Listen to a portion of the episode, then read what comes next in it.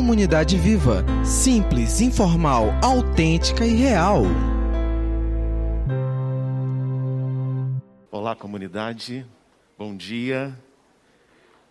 Como é bom podermos nos reunir mais uma vez aqui neste domingo para juntos celebrarmos. Temos esse momento tão gostoso aqui com a nossa galerinha pequena. É sempre muito gratificante para nós vivermos esse tempo em família, família ampliada de Cristo. Quero dar aqui meu bom dia também para todos que estão com a gente em casa, aqueles que vão assistir depois essa palestra, essa nossa reunião, e dizer que vocês são todos bem-vindos. É um prazer, nós somos a Comunidade Viva, o meu nome é Alexandre, e é um prazer poder compartilhar vida, compartilhar verdade com, com vocês a cada dia da semana, porque a comunidade viva ela não se resume aos encontros de domingo. Ela se amplia para o longo da semana com os cafés. Nós também temos os nossos GVs. É, nesse momento, por conta da pandemia, nós estamos ainda é, parados com as reuniões dos GVs, mas já estamos nos planejando para uma volta e vai ser uma volta em grande estilo, né? todos juntos, vai ser um momento muito especial para todos nós. Abrindo um parênteses aqui rapidamente, para que vocês fiquem avisados, nós teremos uma simulação aqui no teatro, ah, uma simulação de alarmes de incêndio, né? de evacuação. Então, nós vamos ouvir uma, né, algum tipo de sinal, mas vocês fiquem tranquilos que é só uma simulação. Então ninguém precisa sair correndo e desesperado por estar acontecendo alguma coisa, porque não está, tá bom? Então só para que vocês fiquem tranquilos, seguros, as crianças estão lá atrás, vocês estão aqui, a gente está ciente de todas essas questões ah, administrativas aqui do teatro para a nossa própria segurança, né? e nós ficamos felizes com isso. Ah, o shopping zelando por isso, o teatro também. Então, continuando a nossa conversa de domingo passado, nós estamos falando sobre uma mudança radical. E quando a gente fala de mudança, a gente fica um pouco ah, preocupado, porque na realidade todo tipo de mudança gera um, algum tipo de reação. E, e a gente então fica um pouco temeroso mudança da ideia de algo novo, algo que a gente desconhece. Como nós falamos é, no domingo passado, a questão da mudança é, muitas vezes nós nos sentimos mais confortáveis em ficar naquilo, naquele ambiente, naquele contexto onde nós já dominamos, já, já conhecemos, já lidamos bem, já aprendemos a lidar, por ser algo conhecido, do que arriscarmos irmos para um ambiente novo, irmos para um cenário novo, com novos desafios, temos que talvez nos adaptar, temos que nos ajustar. E a vida ela é feita de uma constância de mudanças, de ciclos. E quando nós ficamos presos no passado, isso nos impede de experimentarmos coisas que o Criador separou para nós vivermos ao longo da nossa trajetória de vida deste lado da eternidade. Por isso, nós precisamos sim nos desprender, nos desapegar das coisas do passado que nos aprisionam, que nos impedem de sermos é, relevantes no presente para ecoarmos no futuro. E é essa a ideia da nossa série. Nós não queremos ficar para trás, nós não queremos ficar presos no passado e às vezes algumas coisas nos prendem. Ó. Às vezes nós temos algumas questões que nos impedem de andarmos no, no mesmo ritmo da história em que Deus está ali é, orientando, dirigindo, e nós vamos ficando para trás e vamos ficando obsoletos. E nós não queremos isso para ninguém, nem para nós como indivíduos, nem para nós como famílias, nem para nós como comunidade de vida. E por isso nós estamos falando desse tema, mudança radical. E hoje nós queremos conversar e bater um, um papo com vocês a respeito de como nós podemos, é, de certa forma, aliviar a bagagem para que a gente não carregue um peso desnecessário. Quando a gente faz algum tipo de mudança, e eu acho que alguns aqui já têm alguma experiência em relação a isso, ah, já reparou que na casa da gente, a gente está tudo bonitinho, tudo arrumado, mas quando a gente vai fazer a mudança, a gente descobre tanta coisa guardada, mas tanta coisa guardada que a gente não usa faz muito tempo. e que não têm, às vezes, utilidade mais nenhuma, até se tornaram obsoletas, porque ficaram guardadas, perderam a validade, ou perderam a, a função, já, já inventaram coisas muito melhores, muito mais práticas, e está lá guardado. Né? E a gente guarda. A, a gente tem essa, essa tendência de armazenarmos coisas. Quer ver um outro cenário que é muito interessante? Quando você vai viajar. Né? E aí você vai para um determinado lugar que você não tem muito, sabe muito bem o que, que você te espera lá. Então você vai colocando de tudo ali, né? Tudo que você acha que você vai precisar. E aí quando você chega, você leva aquela bagagem enorme e chegando lá você vê que talvez você não precisava de levar nem a metade daquilo que você levou. Então, a proposta da nossa conversa hoje aqui é da gente bater um papo e tentarmos olhar à luz das Escrituras, à luz do manual de vida, da palavra de Deus, o que, que é o Criador nos ensina para que possamos, de fato, não levar um peso desnecessário em nossa jornada de vida do ponto A para o ponto B. Porque o Criador nos convida a uma jornada de novidade de vida. E isso requer mudanças mudanças em vários aspectos, em várias dimensões do nosso, ser, da nossa maneira de existir neste mundo. Mas para isso nós precisamos, às vezes, olhar para a nossa bagagem, para a nossa mochila, para vermos se nós não estamos carregando um monte de tralha desnecessária e que só nos atrasa em nossa caminhada, que só nos impede de irmos adiante e nos deixa para trás.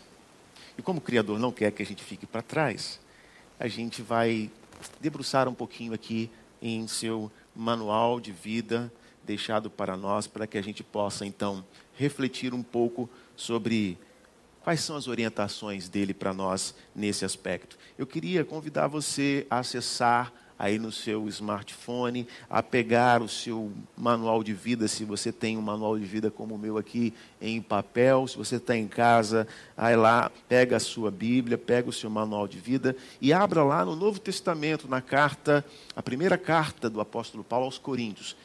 1 Coríntios capítulo 10. E a gente vai conversar um pouquinho aqui nos primeiros versos do 1 a 11 sobre uma conversa, um papo bem bacana e, que, e necessário que o apóstolo Paulo teve com um grupo de pessoas, na realidade uma comunidade de fé. Porque Paulo ele está escrevendo essas coisas aqui para um grupo, assim como nós.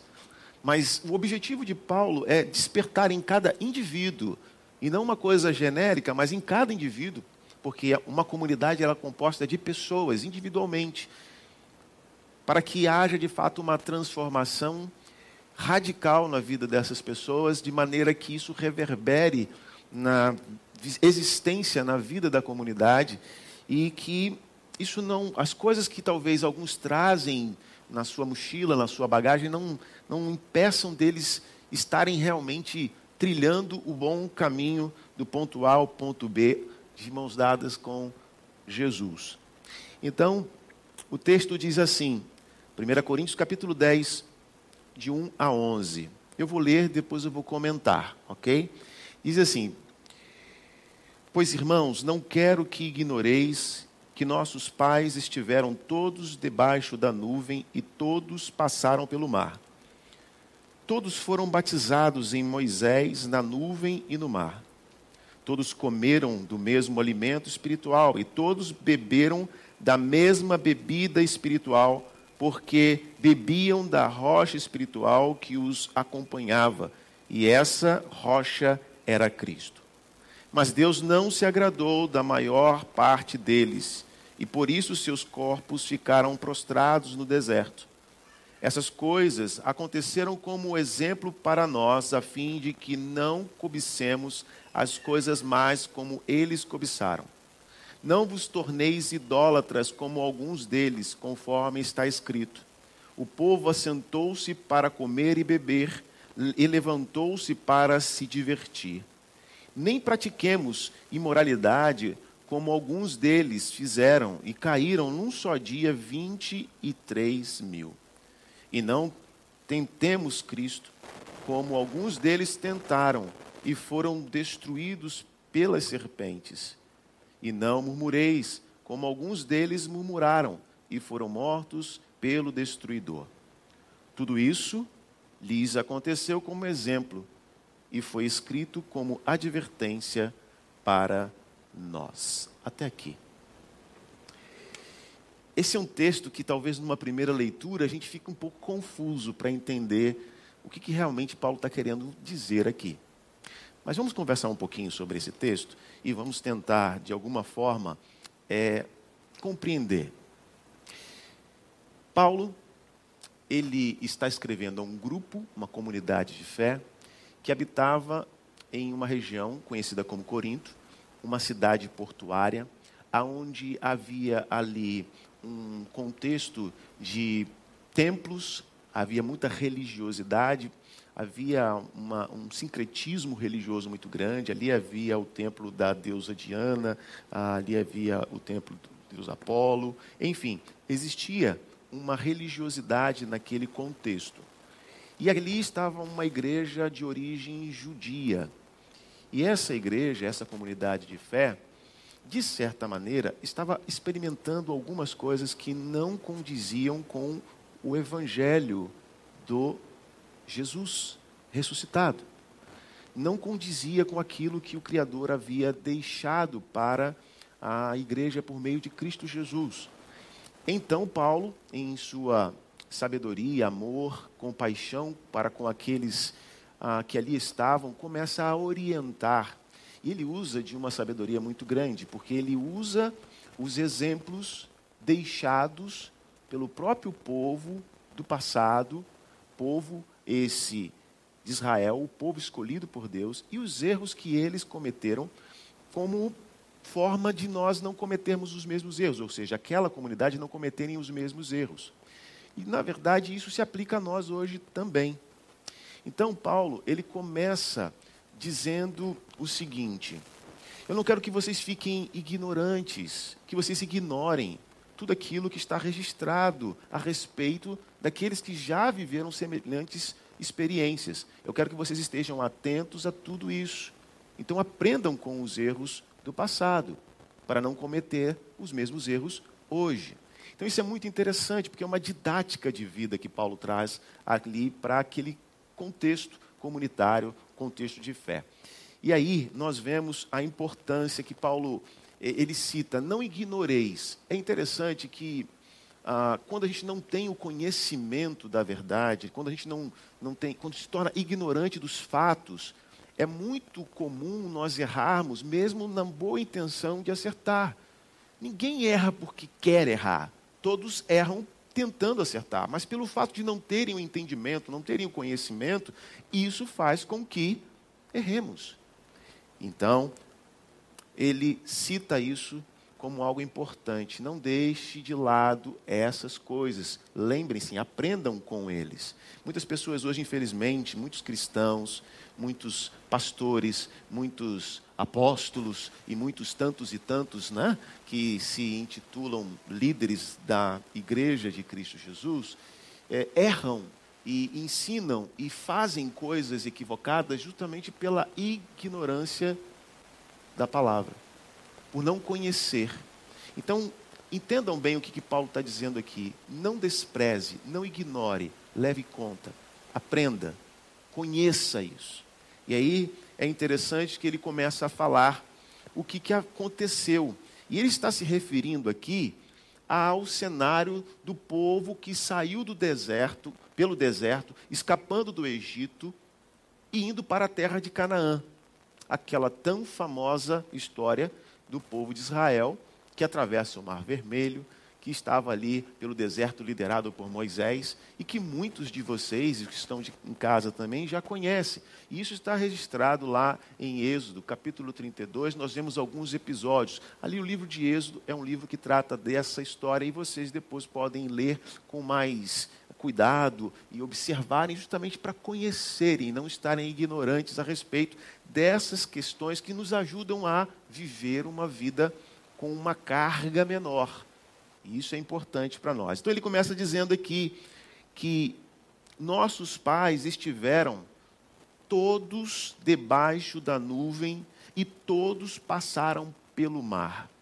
Olha que interessante, Paulo está trazendo a memória daquela comunidade de que o Criador olhou para todos da mesma forma. O Criador cuidou de todos da mesma maneira. Ele fez com que todos pudessem ter uma experiência com Ele na saída, na libertação da escravidão do Egito e na trajetória para a terra de Canaã, a terra prometida. Todos estavam debaixo de uma nuvem que protegia do sol escaldante do deserto. Deus havia colocado uma nuvem para a proteção daquele povo todos passaram e atravessaram, ninguém ficou para trás, o Mar Vermelho, escapando do exército inimigo de Faraó, do Egito, que vinha para destruir o povo e capturá-los para levá-los de volta à escravidão. Mas Deus fez com que todos pudessem atravessar aquele mar num acontecimento histórico e fenomenal. O verso 2 continua: Todos foram batizados em Moisés na nuvem e no mar Verso 3: Todos comeram do mesmo alimento espiritual. Verso 4: E todos beberam da mesma bebida espiritual, porque bebiam da rocha espiritual que os acompanhava, e essa rocha era Cristo. Você percebe a intenção de Paulo em frisar todos, todos, todos essa intenção era justamente para que eles pudessem compreender que este amor, esta graça, este Deus era o Deus de todos, o Deus que acolhia todos naquele contexto, que amou a todos e que fez por todos. Assim como nós lemos em João 3,16, porque Deus amou a todos.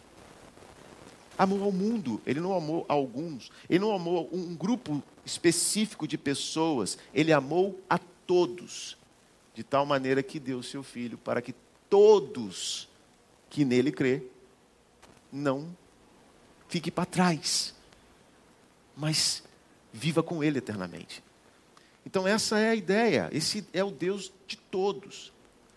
Mas perceba que Paulo começa a trazer uma exortação às vezes nós entendemos a palavra exortação de uma maneira equivocada. Achamos exortação como uma, uma forma de punir, brigar. Não, não é isso. Exortar é animar. É dizer, ops, se liga aí, acorda. É trazer para cima algo que talvez esteja perdido e flutuando e que não está realmente centrado no que deve estar centrado. E ele começa a dizer assim: olha, esse Deus que fez tudo isso por todos, no verso 5 diz: não se agradou da maior parte deles. Aí começa a chapa começa a esquentar. Porque esse Deus, ele fez tudo isso por todos aqueles que ali estavam. Por que, que ele faria tudo isso por todos, se ele não estava se agradando ou não iria se agradar. Porque Deus, Ele não leva em conta, porém, não leva em conta o nosso tempo da ignorância. Porém, uma vez advertidos, uma vez ensinados, uma vez orientados, nós temos que prestar contas daquilo que nós aprendemos. E por isso que Paulo faz questão de que aquela comunidade não vivesse na ignorância, mas pudesse fazer com que, de fato, as suas ações, as suas atitudes pudessem agradar a Deus. Mas o que aconteceu, Alexandre, para que aquele povo servisse como um exemplo para esta comunidade, um exemplo a não ser seguido? Aí Paulo começa a falar, logo em seguida. Ele vai dizer: Mas Deus não se agradou, verso 5, da maior parte deles, e por isso seus corpos ficaram prostrados no deserto, ou seja, ficaram pelo caminho. Para quem conhece a história, sabe que daquele grupo de quase 2 milhões, 2 milhões de pessoas, foram apenas alguns.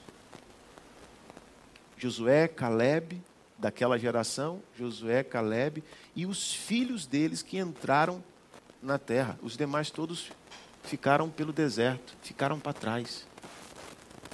Caramba! E por que, que aconteceu isso?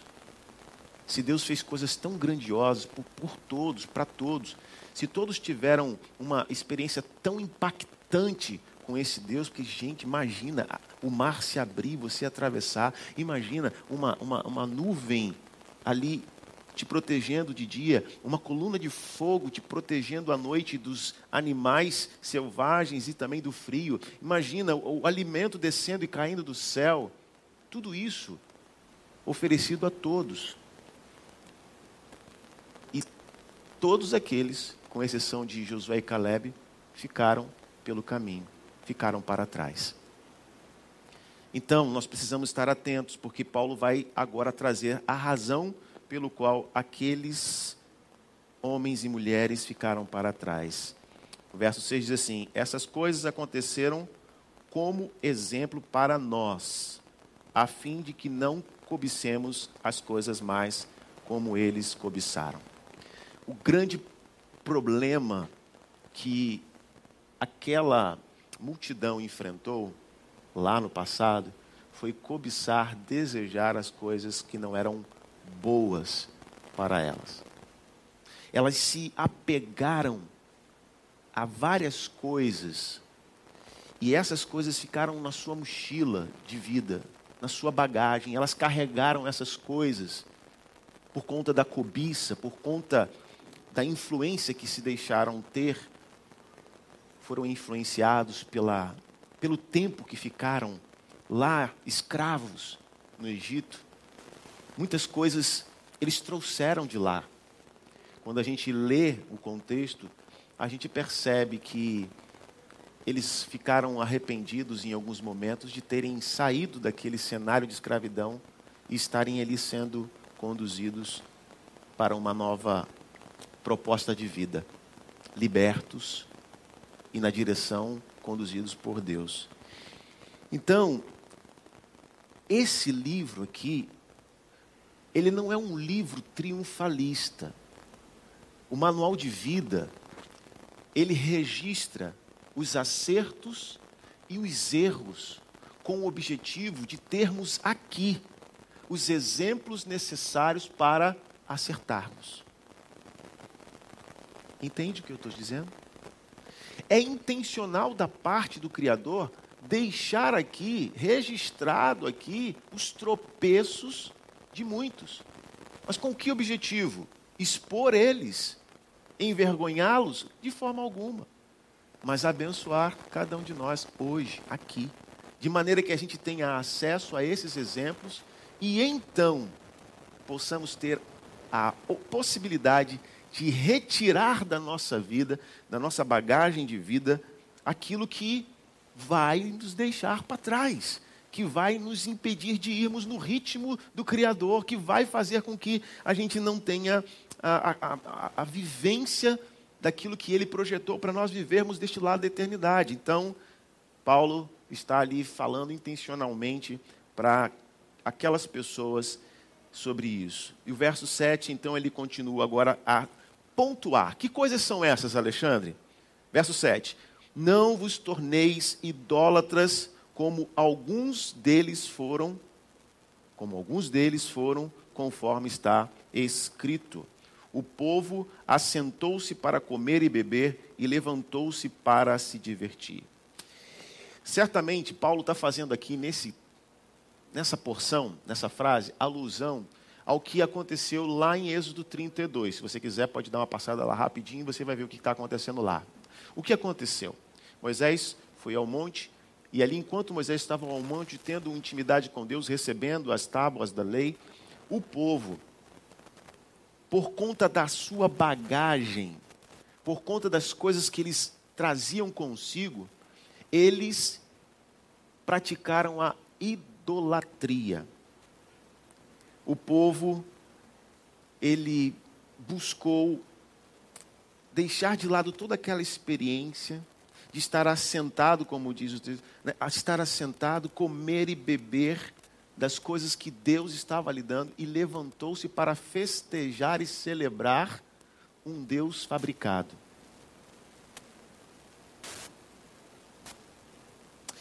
Às vezes, pela nossa falta de entendimento, nós corremos um sério risco também de fabricarmos deuses para a nossa vida. E era o que estava acontecendo lá naquela igreja de Corinto.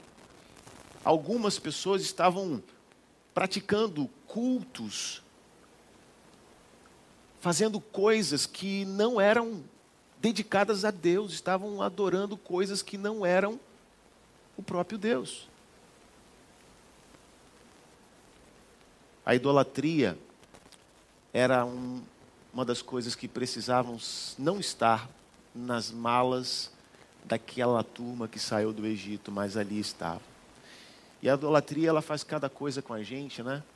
Interessante que eles foram capazes de eles mesmos é, estipularam, definiram um líder para eles, desprezando a liderança de Moisés, colocaram Arão como líder e disseram: Arão, faça, edifica um Deus para nós. E eles então pegaram e doaram ouro, prata, tudo que tinham ali, para que ali pudessem fundir uma imagem e ali então adorarem aquela imagem, um Deus fabricado, um Deus que atendesse às expectativas deles e não o Deus criador, vivo, real, que vinha fazendo coisas tremendas ao longo da existência desse povo, mas por falta de entendimento e também por trazerem consigo muitas tralhas na sua bagagem ao sair do Egito, eles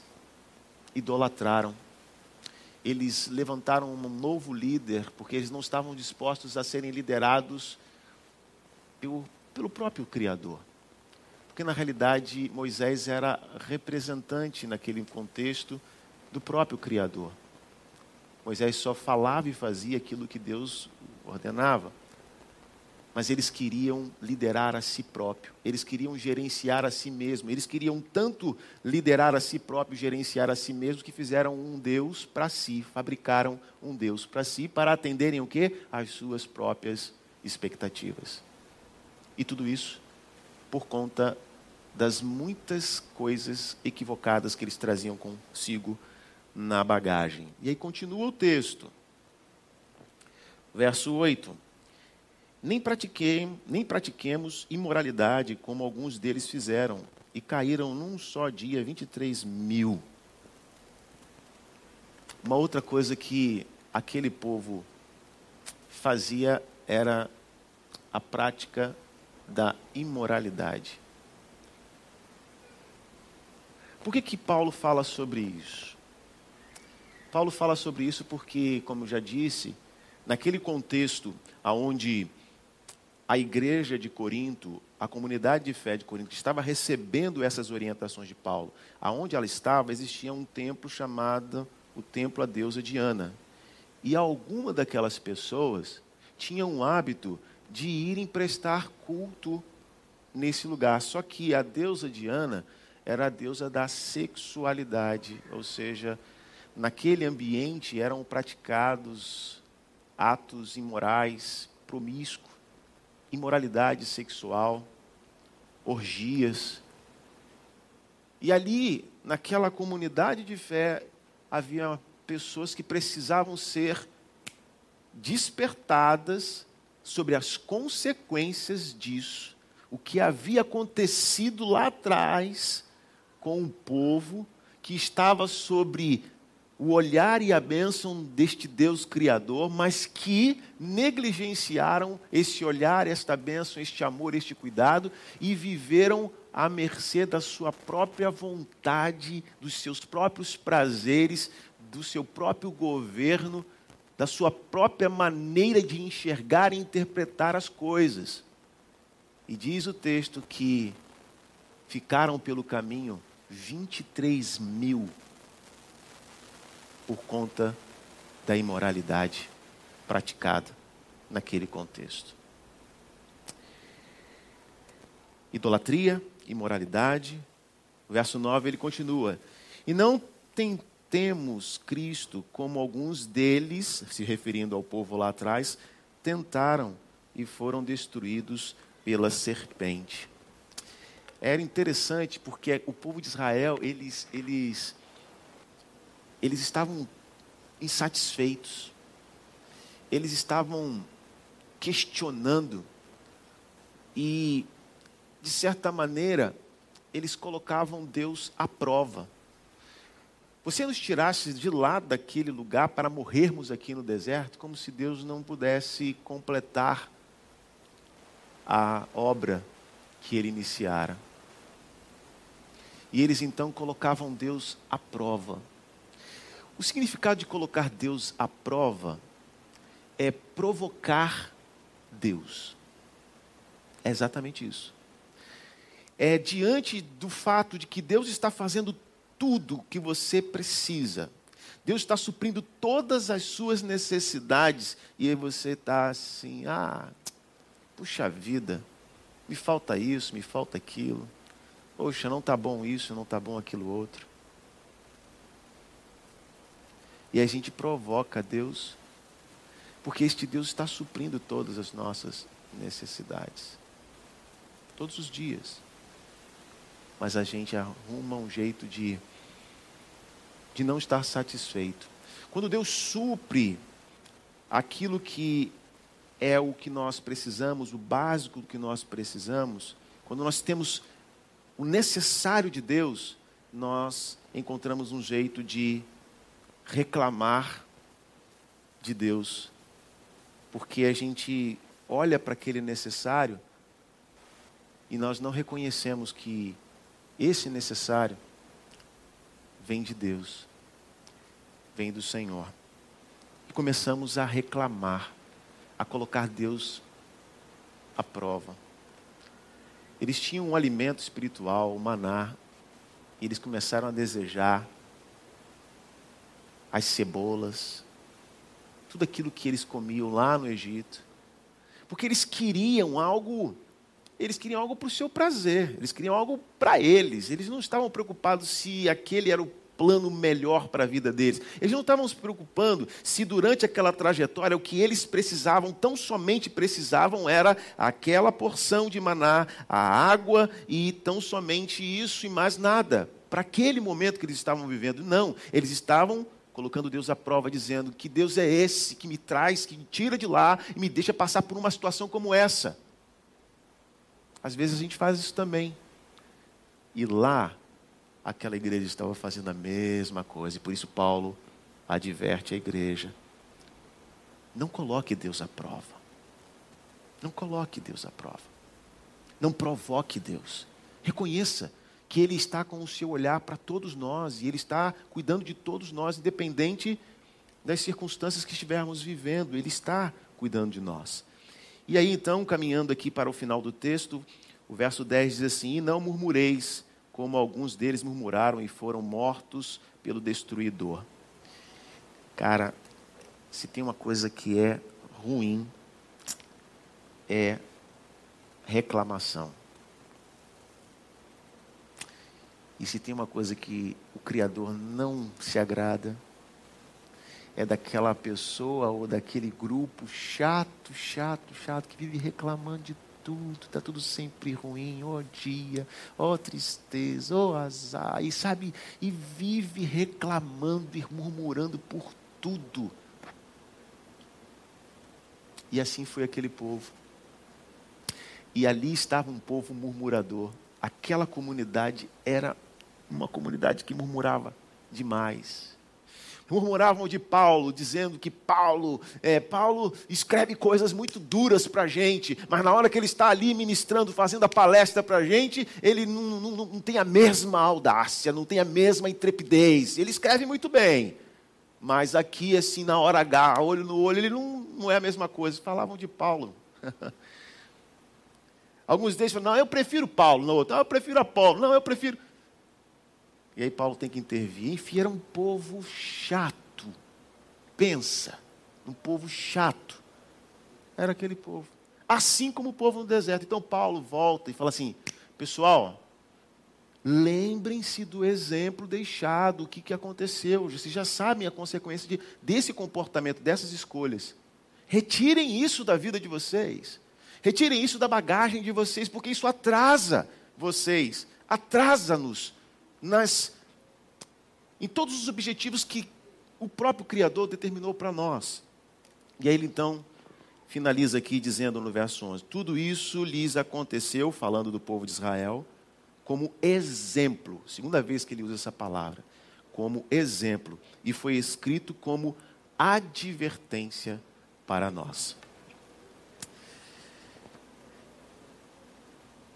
Eu entendo que esta carta escrita a uma comunidade de fé por volta do ano 55 ainda é e permanecerá sendo uma carta útil para cada um de nós em pleno século 21. Porque me parece que os exemplos foram deixados porque a vida, por ser cíclica, faz com que a humanidade repita os mesmos erros. Então nós precisamos ter a oportunidade de olhar para o passado, não com um saudosismo e ficarmos presos no passado, mas olharmos para o retrovisor, como disse na semana passada, para verificarmos quais foram as coisas que nós talvez erramos, ou os nossos antepassados erraram, para que quando olharmos para o para-brisa e olharmos para frente, não cometermos os mesmos erros. Mas, Alexandre, como é que isso se aplica para nós hoje aqui? Eu trouxe algumas aplicações para a minha vida. E eu espero que possa servir de alguma maneira também para a sua vida. O que, que eu, Alexandre, devo tirar da minha bagagem para eu não ficar para trás? E aí eu quero compartilhar com vocês. O que, que nós, como comunidade de fé, o que, que você precisa tirar da bagagem de acordo com esse texto que nós lemos aqui e que nos dá tantos bons exemplos do que nós não devemos viver. Primeira coisa, a idolatria do nosso próprio coração. Enganoso é o coração do homem. E o nosso coração estipula, constrói falsos deuses. Nós fabricamos deuses para a nossa vida e idolatramos esses deuses. O nosso coração, ele é especialista em criar ídolos. Nós somos especializados nisso. Colocamos os nossos interesses, o nosso desejo, a nossa cobiça em coisas totalmente indevidas. E esse sou eu, você, cada um de nós.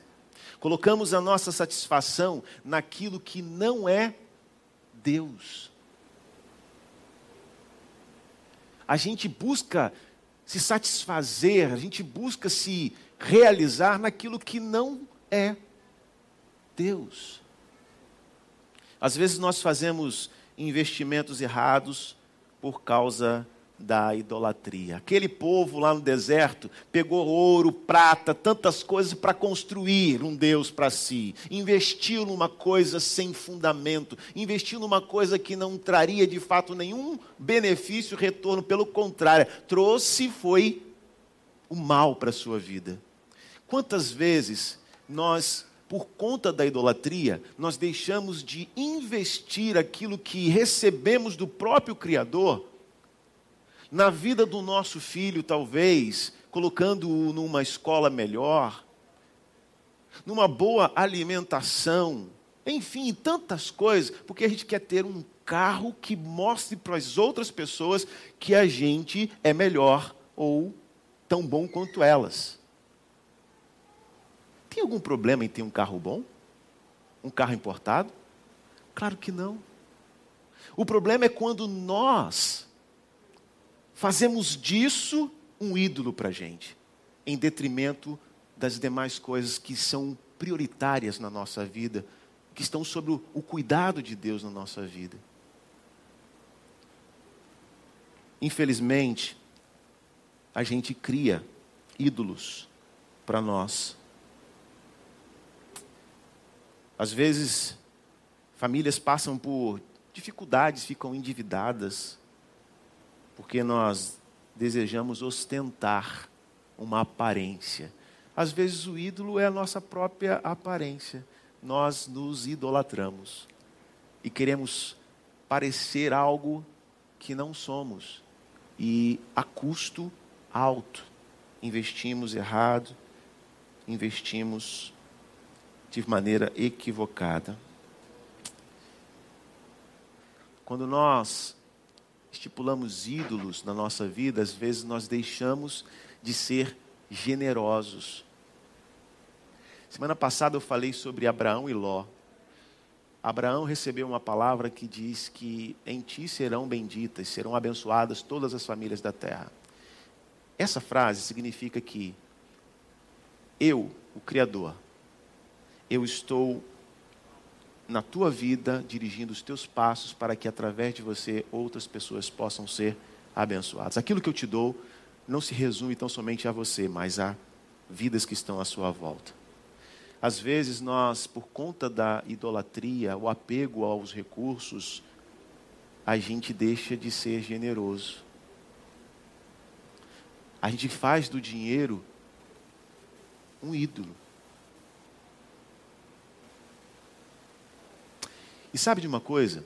A teologia da prosperidade, assim, nada de braçada em pessoas que têm esse tipo de, de tralha na sua bagagem. Por quê? porque as pessoas estão em busca de algo para si mesmo. E o que a teologia da prosperidade faz é pregar um Deus que está disposto a te dar tudo que você quer, tudo que você desejar. E aí você dá tudo que você tem. E depois você vê que não é nada disso.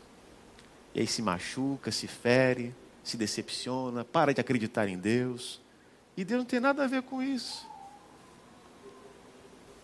é o nosso próprio Deus, do nosso coração, nosso próprio ídolo, que nos leva para esses descaminhos. Por isso nós não podemos estar ignorantes. Precisamos conhecer a verdade e a verdade, ela nos liberta, conforme João nos diz. Está até difícil usar esse texto ultimamente, né? Mas pula essa parte. O que vale é que é a palavra de Deus.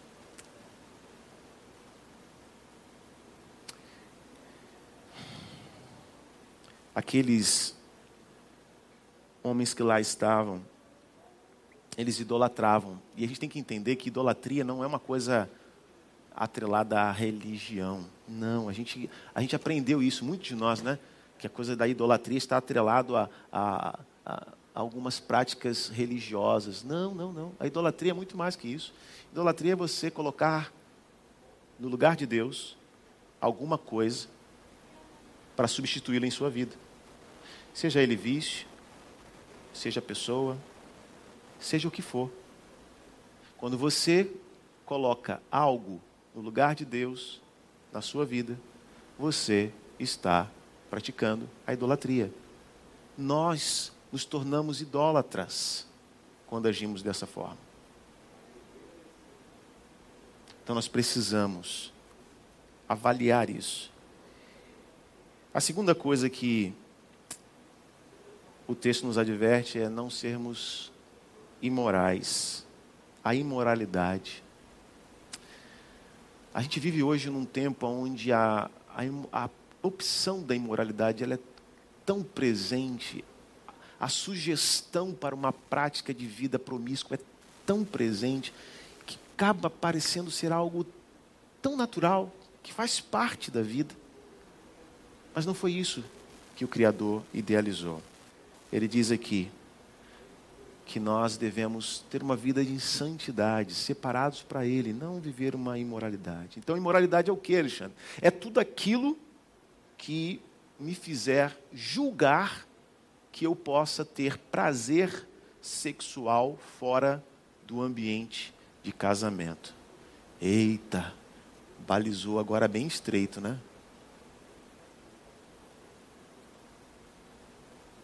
Aí eu vou fazer igual o meme, né? Fazer o quê? É o que a palavra diz, é o que o o nosso manual de vida diz. E por conta de não, de não seguirmos isso aqui, a gente começa a colocar o prazer acima de tudo. A gente começa a achar que nós temos direito de fazer porque todo mundo faz. Ah, todo mundo acessa um site pornográfico. Ah, todo mundo dá uma escapadinha, uma puladinha de cerca de vez em quando. Ah, de certa forma eu não fiz nada demais, eu só dei uma flertada com. Gostei do elogio e correspondi. O Senhor Jesus disse que nós só de pensar, nós já cometemos o erro, nós já adulteramos. O balizamento é estreito.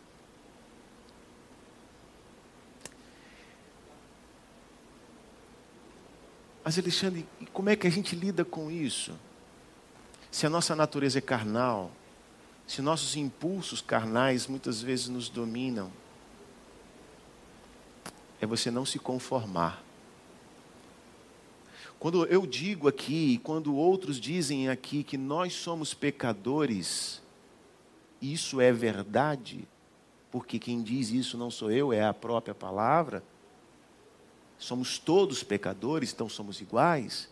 Isso não nos credencia a vivermos uma vida de prazer no pecado. Entende? Quando nós admitimos que somos pecadores, estamos admitindo que somos falhos. Lembra da semana passada? Estamos admitindo a nossa insignificância. Nós não merecemos nada de Deus, nada do Criador, porque somos pecadores, nos rebelamos contra Ele. E quando fazemos isso e entendemos a nossa real condição, aí sim o Criador nos traz um significado de vida nos tornando filhos. Aí sim ele passa a habitar em nós e nos ajudar nesse processo, dessa luta contra a carne e o espírito, nessa batalha onde o nosso ser natural batalha contra o nosso novo ser espiritual. Mas a gente tem a garantia de que aquele que é poderoso para fazer muito mais do que tudo que pedimos e pensamos, é que está do nosso lado. Ele é o maior interessado em que a gente seja bem-sucedido. Não é que nós não vamos pecar nunca mais, é que a gente não vai ter mais prazer no pecado. Essa é a diferença. Então a gente precisa trazer isso de volta, porque às vezes quando a gente acha assim, não, nós somos pecadores, é, realmente, somos pecadores. É, seu Mário, somos pecadores. Então é o seguinte, não tem jeito, a gente é pecador mesmo, então vamos lá, nadar de braçada no pecado. Não é isso, nunca foi isso. A proposta do Evangelho não é essa. A proposta do Evangelho é uma mudança radical de vida. Na dependência do Criador, porque nós não conseguimos na nossa força. É Ele quem nos transforma. É de dentro para fora não é uma imposição vinda de uma religiosidade, de um líder religioso, seja ele quem for, mas é algo que nasce do coração quebrantado, contrito. Um novo coração, não de pedra, mas de carne, aonde o Senhor tem a liberdade de apontar sim os nossos erros, mostrar o caminho e nos deixar a escolha de seguir. Lembra que eu também disse semana passada que nós somos responsáveis por nossas escolhas, que a gente precisa resgatar esse valor na nossa vida, de tentarmos ficar justificando os nossos erros, colocando a culpa nos outros. A gente precisa se responsabilizar pelas nossas escolhas. Não podemos viver uma cultura vitimista. Nós precisamos viver aquilo que o Senhor tem proposto para nós. imoralidade. O cristão deve fugir da imoralidade. Não é bom que ele esteja carregando em sua bagagem de prática de vida coisas que o levem a esse distanciamento do ideal de Deus. Se nós estamos seguindo a Cristo, nós não temos como ter prazer na prática da imoralidade. O fato de admitirmos que somos pecadores não é para nós uma carta credenciando-nos à prática da imoralidade. A mania de colocar Deus à prova é outra questão também, que a gente precisa tratar aqui. Lá em Números 21, o povo começou a reclamar, como eu já disse. E às vezes nós reclamamos de barriga cheia. Já ouviu essa frase? Ah, fulano reclama de barriga cheia, olha lá. Tal. Nós às vezes fazemos isso. Reclamamos de barriga cheia. E isso muitas vezes ocorre porque, de alguma forma, nós nos julgamos muito especiais. A gente se julga merecedor de algumas coisas. Quando nos falta o necessário, aí sim nós começamos, aliás, quando não nos falta o necessário, nós começamos a desvalorizar o que Deus já nos tem concedido. Quando não valorizamos o necessário, começamos a desvalorizar o que Deus tem nos concedido. Quando adolescentes, quando jovens, às vezes a gente, eu e talvez alguns também aqui que estão, a gente não entende muito, não entendia muito o esforço de nossos pais para sustentar a casa. E tinha o arroz, o feijão, tinha lá a comida posta, mas a gente reclamava, né? De algumas coisas que a gente queria ter. A gente queria ter a, a calça de 800 reais, o tênis de 1.500, né? Mas ninguém estava nu, ninguém estava descalço, mas vivia reclamando com o pai e mãe porque não tinha o que queria, o desejo do seu coração. Volto a dizer, tem um problema em ter uma calça de 800 reais? Bom, para mim tem, mas na verdade não tem. Tá? Se você tem condições de comprar sem que isso seja prejuízo para dentro do propósito de Deus na tua vida, não vejo problema nenhum. Tá certo? Agora, a gente quando não valoriza aquilo que o Senhor já tem, sabe, o necessário, a gente desvaloriza o que o Senhor tem nos concedido. A gente precisa tomar muito cuidado com isso. Muito cuidado com isso. Deus, Ele quer uma postura diferente nossa. Às vezes nós não estamos passando fome, e graças a Deus por isso. Mas reclamamos porque nós não conseguimos fazer um churrasco com aquela picanha todo final de semana. Aí murmuramos, reclamamos. Ai, que fazer um churrasco, não tem condições de fazer um churrasco. Gente, a gente tem comida na mesa. Nós estamos vestidos e reclamamos porque não temos a roupa da última moda.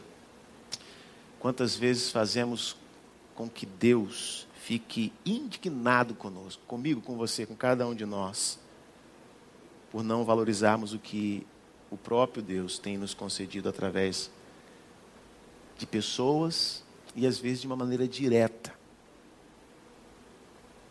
A pergunta que eu faço aqui é: o que, que nós temos? O que, que você tem? Você consegue olhar para a sua vida e reconhecer que o que você tem e o que você é é uma dádiva de Deus para a tua vida? A nossa vida pode ficar muito chata, gente, quando a gente fica reclamando de tudo. A gente reclama de tudo, fica muito chato. Nós passamos a ser muito exigentes. Mas a questão é que isso não vai nos levar a lugar algum. Pelo contrário, isso vai nos deixar pelo caminho. Fazemos isto por carregarmos em nossa bagagem coisas que não prestam, tralhas, bagulho. Coisas que não servem. A nossa vida, na nossa vida, nós temos muitas coisas boas na bagagem e essas devem permanecer. Mas o que Paulo está dizendo para nós é que aquilo que não presta, aquilo que não serve, aquilo que não vai de fato fazer com que você esteja convergindo na direção dos propósitos de Deus na sua vida, isso tem que ficar jogado no lixo. Tem que ser tirado da sua bagagem de vida. Enquanto nós não fizermos isso, fatalmente levaremos um peso desnecessário. Esse costume de reclamar e de murmurar nos deixa para trás. E eu quero concluir dizendo que nós não devemos ter receio de fazer uma limpa na nossa mala, de tirar as tralhas que só deixam nossa vida mais atrasada por conta de pesos desnecessários que nós levamos. Não queiramos de maneira nenhuma pagar o preço. Você já foi viajar e você chegou na hora de embarcar você colocou lá a sua bagagem para pesagem, e aí você se deparou com a triste realidade que você tinha um excesso de peso, um excesso de bagagem. Porque é triste, né? Quando você vê, ai caramba, quanto é? Aí você fica até assim. Não queira pagar o preço do excesso de bagagem, da bagagem desnecessária, porque o preço é alto, muito alto. E ficou o exemplo do povo lá no deserto.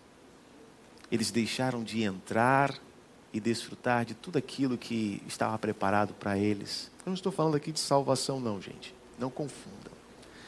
Eles deixaram de desfrutar de algo que Deus tinha preparado para eles, porque eles tinham excesso de bagagem, coisas totalmente desnecessárias. Talvez há coisas em nossa vida que nos constituem um idólatra. Eu não sei. Só quem pode responder isso é você e eu. Talvez nos torne um imoral. Talvez um provocador de Deus ou um cara reclamão, aquele cara chato que ninguém gosta nem de ficar muito perto, ninguém gosta nem de conversar muito, que tudo ele reclama, tudo. Sempre tem uma coisa para fazer, uma observação a fazer diante daquilo que você está ali, às vezes, compartilhando. Sempre tem uma coisa para pontuar, porque a exigência, o nível de exigência é altíssimo. E não tem propósito nenhum nisso. Mas eu quero dizer para você que, mesmo que a gente se enquadre nesse perfil, hoje aqui, o Criador nos dá a oportunidade de esvaziarmos a nossa bagagem e experimentarmos uma mudança radical de vida, na nossa jornada de vida. E é por isso que, nesse mesmo contexto e cenário religioso, Jesus, certa ocasião, falou: Vinde a mim, todos vós que estás cansados e sobrecarregados. Em outras palavras, vinde a mim, todos vocês que estão levando tralhas na bagagem e eu vos aliviarei. Aí ele diz: Porque o meu jugo é suave e o meu fardo é leve. A bagagem que o Mestre Jesus tem proposto para nós é uma bagagem diferente. É leve, é suave. Não é simples, não é um mar de rosas, mas é viável, pois tem tudo o que nós precisamos para chegar ao ponto B da nossa trajetória. Então, nesta manhã, eu queria de verdade, de todo o coração, propor para todos nós aqui essa mudança radical. Uma mudança de vida. Aquelas pessoas elas estavam tão presas as coisas do passado, que elas preferiram voltar a uma condição de escravidão do que experimentarem a proposta do Criador na vida delas. Nós precisamos assumir que nós, eu e você, temos uma missão a cumprir.